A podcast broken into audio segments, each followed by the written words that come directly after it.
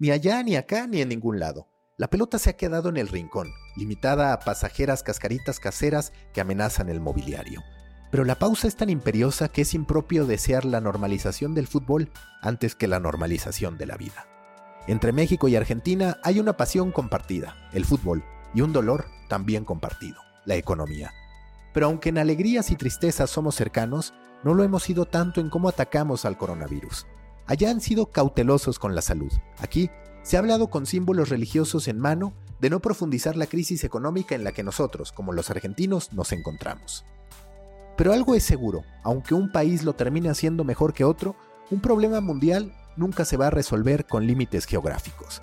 La pelota seguirá guardada y los medios deportivos pensando en qué harán para respirar en esta pausa y cómo harán para sobrevivir cuando el silbatazo inicial vuelva a escucharse. ¿Por qué Argentina parece un mejor modelo a seguir que México ante esta crisis? ¿Tiene sentido hablar de no paralizar la economía cuando a cambio se puede paralizar o acabar, para decirlo de otra manera, con la vida? ¿Y dónde quedan, después de todo esto, los periodistas deportivos, los futbolistas que ya no juegan y los equipos sin boletos vendidos? Pablo Aro Geraldes, periodista deportivo para El Gráfico, Panenca, Kicker, docente de Deportea y miembro del Salón de la Fama del Fútbol Mexicano e Internacional, me ayuda a descifrarlo. Les recuerdo que las fallas técnicas no son cosa mía, son patrocinadas por el coronavirus. Ahora sí, vamos con The Coffee Call, episodio 002. Pablo Aro Geraldes, periodista deportivo, Argentina.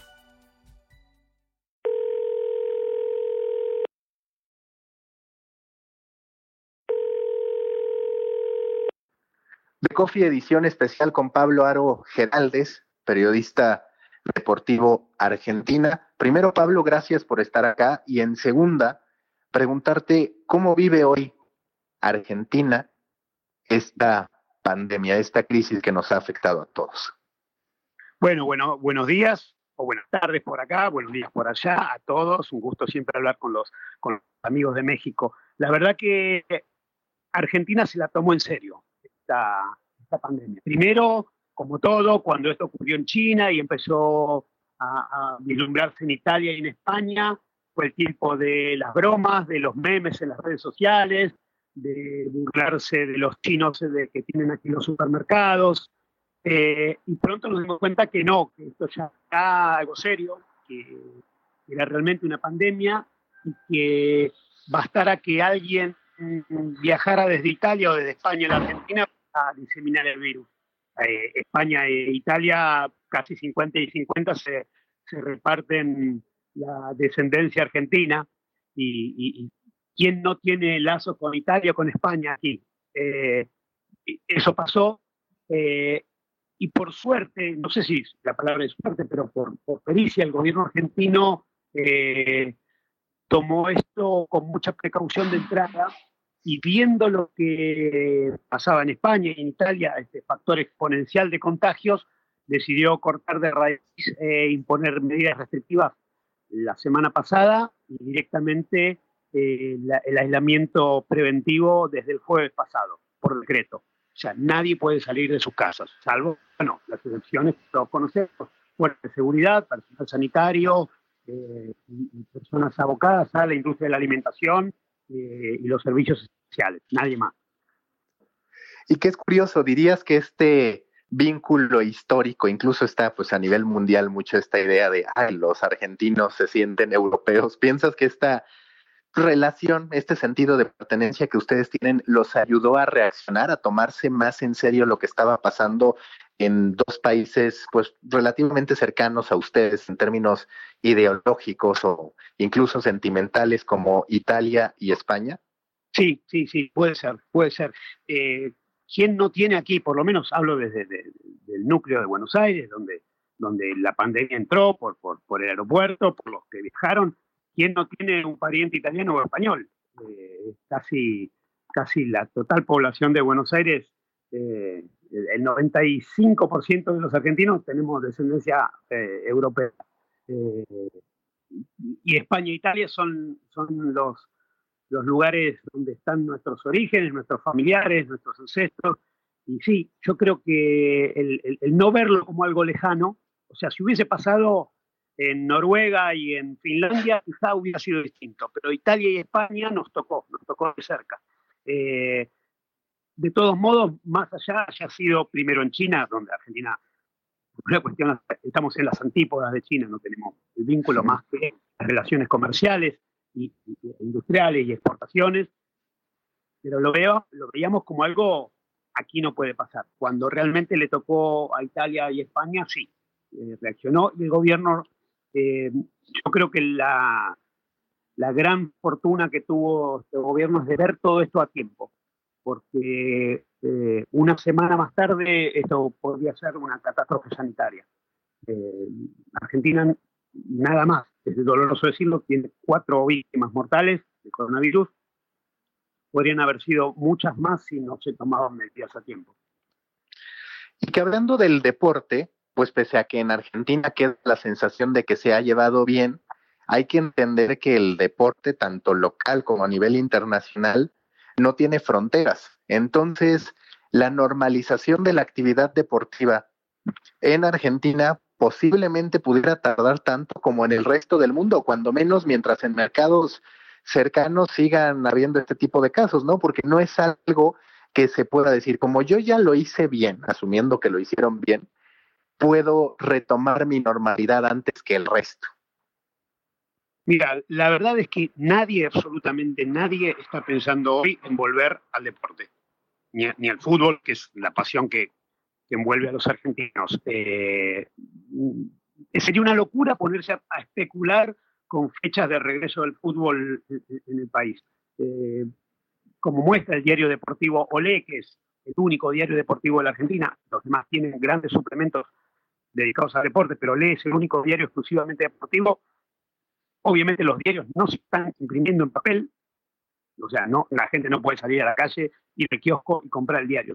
todos los diarios tienen ediciones digitales y la edición digital del diario Le prácticamente es un, diario del coronavirus eh, con eh, toques de fútbol. Eh, tuvimos los casos de, Paulo Dybala que dio positivo, algunos jugadores que cuentan desde Italia su aislamiento. tuvimos hoy la triste noticia de que Hugo Gatti, el loco, el arquero emblemático de Boca Juniors por, por décadas, está viviendo en España, tiene 75 años y está internado grave con un cuadro diagnosticado de coronavirus. Las noticias del deporte pasan todas hoy por, por, este lateral, ¿no? Nadie piensa en, compras de jugadores y en la Copa de la Superliga que empezó a vivir su primera fecha y quedó trunca. Nadie imagina que este campeonato pueda seguirse, a nadie realmente le importa que se siga, la prioridad hoy es otra y en los medios el deporte quedó totalmente fuera de lado. Fuera de lado porque el lector, el, navegante de la web en este lado, el oyente en la radio, quiere otra cosa, quiere información sobre lo que está pasando. Eh, y lo que está pasando hoy es que la Argentina está en una cuarentena, no sé si la palabra es cuarentena, porque tiene que remite a 40 días, en principio serían 10, ya se está hablando de extenderla a otros 15, eh, pero nadie piensa en el deporte. Y por ahí entendiendo justo esto, que el deporte no es prioridad, incluso en Proyecto Morón, el grupo que tengo en Facebook, pues hablábamos un poco, intercambiábamos puntos de vista sobre qué debe hacer el periodista deportivo. Pues claro, informar sobre el coronavirus, sobre los riesgos, sobre las medidas que hay que tomar, sobre estos casos particulares de deportistas y de personas ligadas que lamentablemente contraen el virus, pero para ti, ¿qué podría ser en este momento de pausa permanente y a la vez de atención? Porque es decir, el periodista, al ser periodista, independientemente de a qué se dedique, pues tiene que estar al pendiente de las historias que se generan, pero ¿qué debe hacer el que se especializa en medios deportivos en un momento como este? No solamente pensando en el presente, sino en ese futuro en el que pues nos daremos cuenta que se nos fueron dos eventos deportivos, los principales, quizás junto con la Copa América, hablando entonces ya de, tres, y de cómo pues eso naturalmente traerá una crisis, es decir, no es solamente dejo de imprimir ahorita, sino una afectación en el mediano y largo plazo que sin duda va a doler. Sí, absolutamente. Por, por un lado, nos despojamos de, ese egoísmo de, mirar el mundo desde nuestro, nuestra silla laboral. En el, en el caso personal, me quedé en la Copa América, eh, lo que va a representar replantear algunas cosas desde lo económico, desde lo laboral, pero realmente nadie piensa hoy en eso. Entonces, desde el lado periodista, que no dejamos de serlo, que no lo estemos ejerciendo porque no hay campeonato, no hay juegos, no hay torneos, eh, uno piensa la vida periodísticamente y cuando, cuando ocurren estas cosas empezamos a sumariar notas, notas que en, la locura del día a día, en el, vértigo de, una redacción no podríamos tener tiempo para hacer. Entonces, bueno, empezamos a, investigar, a ver qué otros torneos se suspendieron por, por epidemias, por pandemias, y nos acordamos de la gripe A, y nos acordamos de, de, la, fiebre española en el año 19, y empezamos a asociar nuestro oficio de contar historias deportivas relacionadas a este, a este virus, que es donde realmente está el foco de atención. Hoy no podríamos eh, publicar un, artículo hablando de los grandes goleadores argentinos en Europa porque realmente no interesa. Ahí el, foco de atención se ha desplazado tanto que si nosotros no reaccionamos con el público, eh, quedamos de lado. ¿Te parece que han entendido los deportistas argentinos, en particular los futbolistas, porque pues claramente son aquellos de mayor impacto, su rol en este momento, vaya, un rol como ciudadanos comunes y corrientes que ya para ellos de por sí representa una situación extraordinaria, una situación anómala, pero por el otro, pues esta capacidad que tienen de ser voceros, de generar conciencia, de hacerle ver a la gente que es muy importante entender que hoy no importa lo que pase en la cancha ni al interior de un vestidor. Eh, en gran parte lo están compartiendo en las redes sociales con el hashtag Quédate en casa eh, y muestran algunos cómo entrenan en su casa, cómo dejan de lado eh, el color de su camiseta para compartir con hinchas de, otros, de otros cuadros, dejando de lado esta diferencia. Creo que en gran mayoría lo, lo entendieron. al principio había quejas de cómo vamos a cortar los entrenamientos. Bueno, enseguida todos lo entendieron. No, no, no tardó mucho. Cuando el mensaje del presidente del jueves pasado por la noche fue contundente. Eh, esto es para cuidarnos a todos, esta medida. Eh, y entender eh, este momento desde un punto de vista personal, egoísta, no serviría de nada. los jugadores, con su rol, con lo que representan para la sociedad, son un gran vehículo para, transmitir esta idea y por suerte lo entendieron.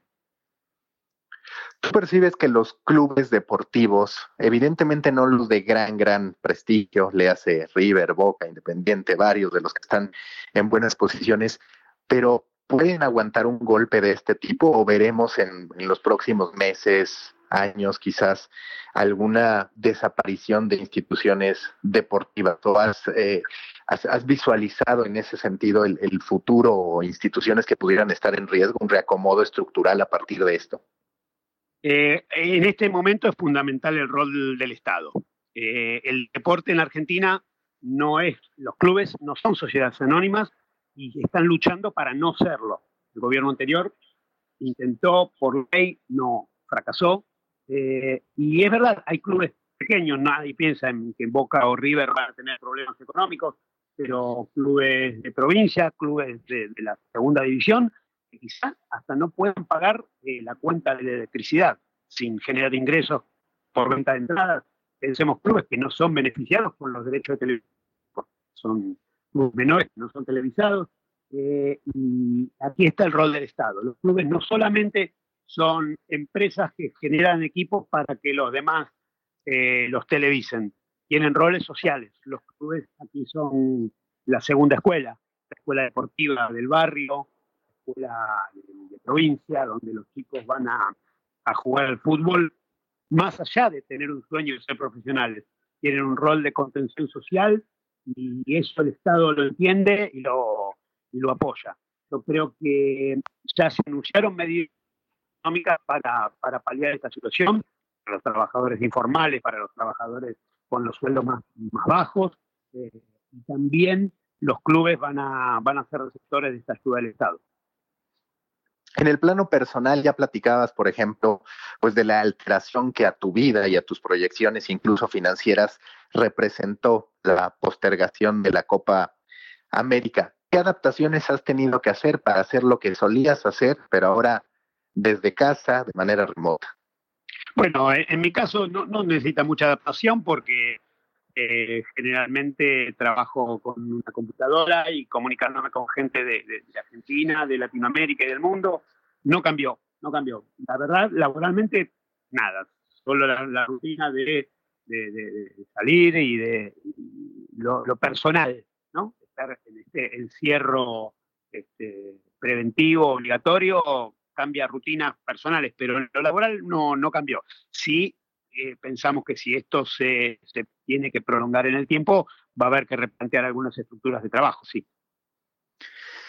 Y finalmente, no se trata de aleccionar, no se trata de decir, ah, bueno, yo sé que México lo hizo mal, pero hay un contraste entre el modo en que actuó el gobierno argentino y el modo en que actuó el gobierno mexicano. Y muchas veces lo que ha hecho el gobierno mexicano se explica o se intenta explicar a partir de la economía mexicana, de la inestabilidad que tiene, del empleo informal, que es mayoría. Pero bueno, Argentina tampoco atraviesa una situación económica ni remotamente bollante y tomó estas decisiones preventivas. Es decir, decidió atacar el problema antes de que terminara por estallar. En cambio, la lectura mexicana ha sido pues que estalle y entonces ahora sí ya no, ya tomar las medidas aunque afecten a la economía. Tú, a la distancia, ¿cómo percibes los contrastes entre estos dos modos de actuar? Sí, yo creo que preservar la economía por sobre la vida humana puede ser un error. Digo puede porque estoy seguro de que es un error, pero digo puede porque espero que eso no ocurra, que no, que no sea necesaria eh, aumentar el número de víctimas para darse cuenta que se han equivocado el camino. Eh, Argentina no pasa un momento económico brillante ni, muy de ser, ni muy de lejos, siquiera. Eh, pero sin embargo, todos entendieron, y digo todos porque no solo el gobierno, sino la oposición, que era el momento de apoyar estas medidas, porque Argentina tiene una deuda muy grande en dólares con el Fondo Monetario Internacional y que se, ya se replanteará. Pero primero está la salud de los argentinos y privilegiar seguir moviendo, moviendo la rueda económica a, la salud de la gente iba a ser un error que no, no se iba a poder perdonar, el costo sería impagable. Entonces ya veremos, muchos economistas coinciden, el año ya está perdido, estamos en marzo y ya sabemos que este año hay forma de recuperarlo económicamente, pero si es con, la, con el pueblo sano y cuidados y conscientes, de que el valor principal es la vida, ya habrá tiempo de recuperarse. Argentina lamentablemente tiene una historia de haberse puesto de pie de varias crisis muy profundas y, no va a ser esta la excepción, no va a faltar la fuerza del trabajo para, levantarnos. En este momento, la verdad, no está eh, para pensar en, en, cifras de la macroeconomía, del riesgo país, de las tasas de interés y el valor del dólar. Hoy realmente quien tenga dinero no está pensando en el valor del dólar, está pensando en que eh, el esfuerzo del Estado tiene que estar centrado en la salud pública, que es la única que, nos va a salvar. Pablo, pues muchísimas gracias y ojalá que la próxima vez que hablemos ya podamos estar con discusiones tan profundas como si Messi o Cristiano Ronaldo, que ya quisiéramos volver a esa, a esa normalidad. Ojalá, ojalá podamos ocuparnos de esa distracción que, no es más que eso, pero que, nos apasiona tanto, que creemos que es el centro de la vida, que es el fútbol. Eh, cuando esto pase, vamos a tener tiempo, claro que sí, para, para dedicarnos a ese deporte que tanto amamos. Listo, Pablo, gracias. Un gran abrazo. Hasta luego.